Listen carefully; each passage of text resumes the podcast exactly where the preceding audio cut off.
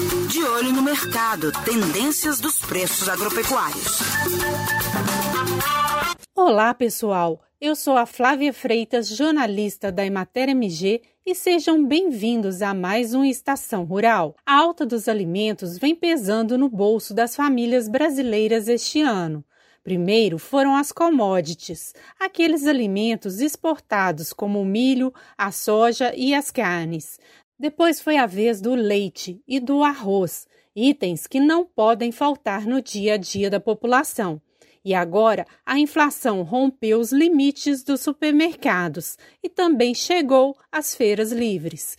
Segundo o Diese, os dados da Pesquisa Nacional da Cesta Básica de Alimentos, divulgada no dia 6 de novembro, mostram que a batata e o tomate estão entre os produtos que mais subiram em outubro. A cenoura também registrou uma alta forte de preços. Para entender melhor o que está acontecendo no mercado de hoje, conto com a participação do meu colega de empresa, o coordenador de olericultura da Emater MG, Georgiton Soares. A pesquisa do DIEESE mostra que em outubro os preços da cesta básica aumentaram em 15 das 17 capitais pesquisadas e Belo Horizonte está entre elas. Apenas Salvador e Curitiba, o custo da cesta básica diminuiu. Em BH, a cesta custou R$ 516,82, uma alta de 5,13% na comparação com setembro.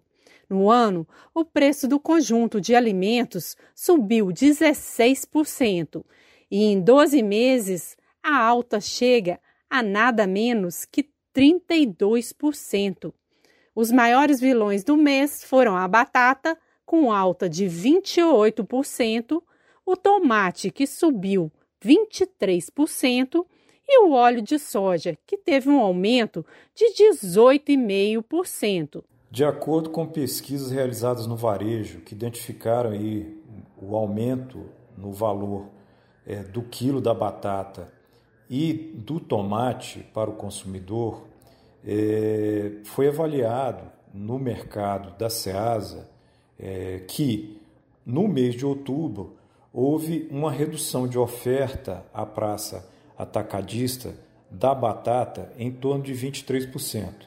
No caso do tomate, houve uma redução de oferta ao atacado em torno de 52%.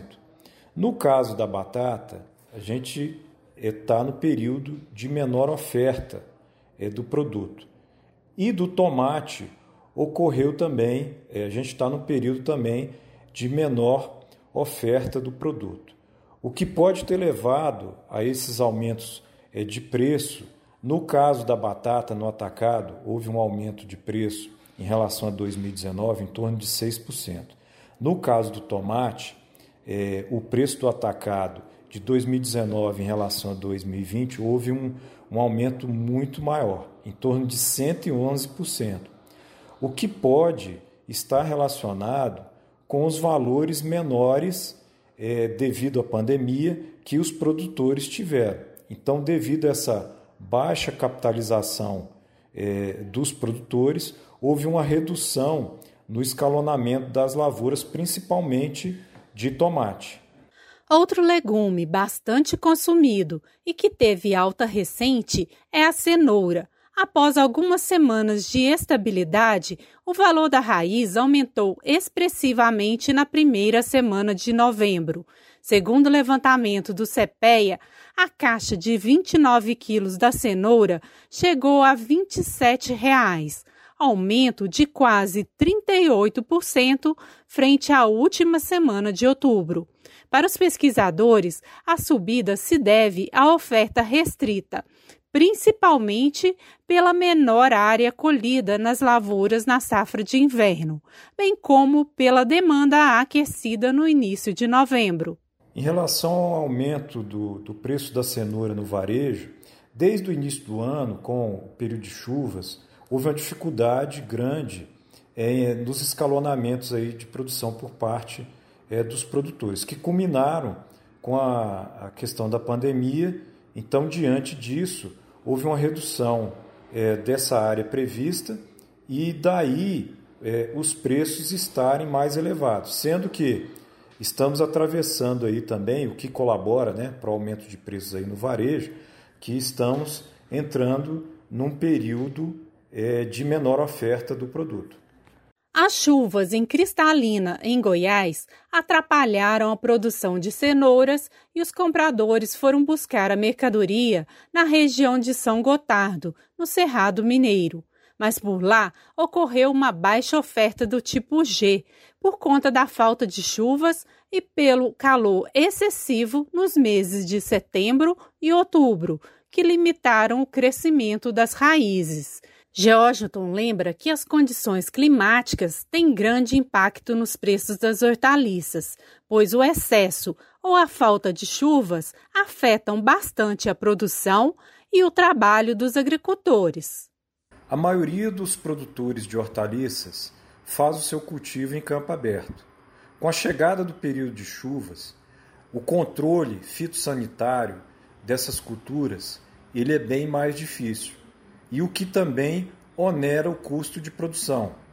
Devido a essa dificuldade, há uma redução considerável das áreas plantadas com hortaliças. Com isso, a tendência é que haja uma menor oferta ao mercado e os preços praticados, devido a essa menor oferta, podem ser mais altos. Apesar da forte alta dos alimentos, em 2020, a rentabilidade dos agricultores foi influenciada pelo aumento de custos de produção. A alta no custo de produção é, esse ano para os produtores, ela com certeza ocorreu, né, em maior e menor escala, dependendo do sistema é, de produção de cada agricultor. Isso está relacionado é, principalmente ao dólar. Então, a maioria dos insumos, principalmente os adubos formulados, eles têm a sua cotação estabelecida no câmbio.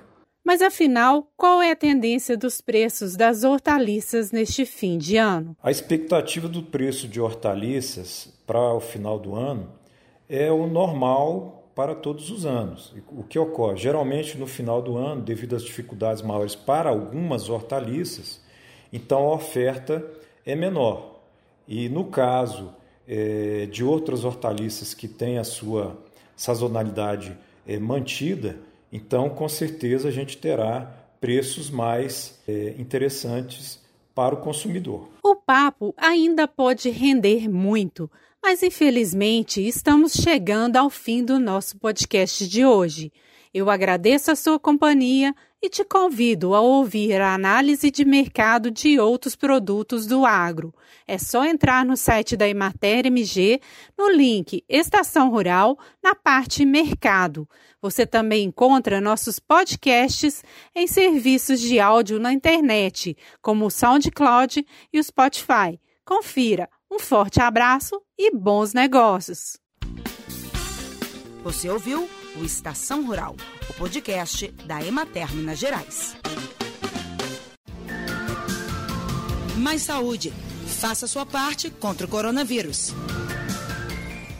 Olá, estamos de volta com mais informações para reduzir a disseminação do novo coronavírus. Ainda não existe uma vacina para evitar a contaminação. E os cientistas também não chegaram a uma conclusão até o momento sobre um medicamento realmente eficaz contra a doença Covid-19. Então, a melhor forma de se proteger é seguir o distanciamento social. Sempre que possível, fique em casa. Se precisar sair, mantenha distância de pelo menos dois metros de outras pessoas. Ah, e sempre que estiver fora de sua casa, use máscara de proteção para cobrir o nariz e a boca. E é muito importante lembrar que, ao colocar e retirar as máscaras, não se deve tocar na parte que fica no rosto. Pegue sempre pelos elásticos ou pelas tiras de amarrar. Assim, você evita uma possível contaminação. Mais saúde. Faça sua parte contra o coronavírus.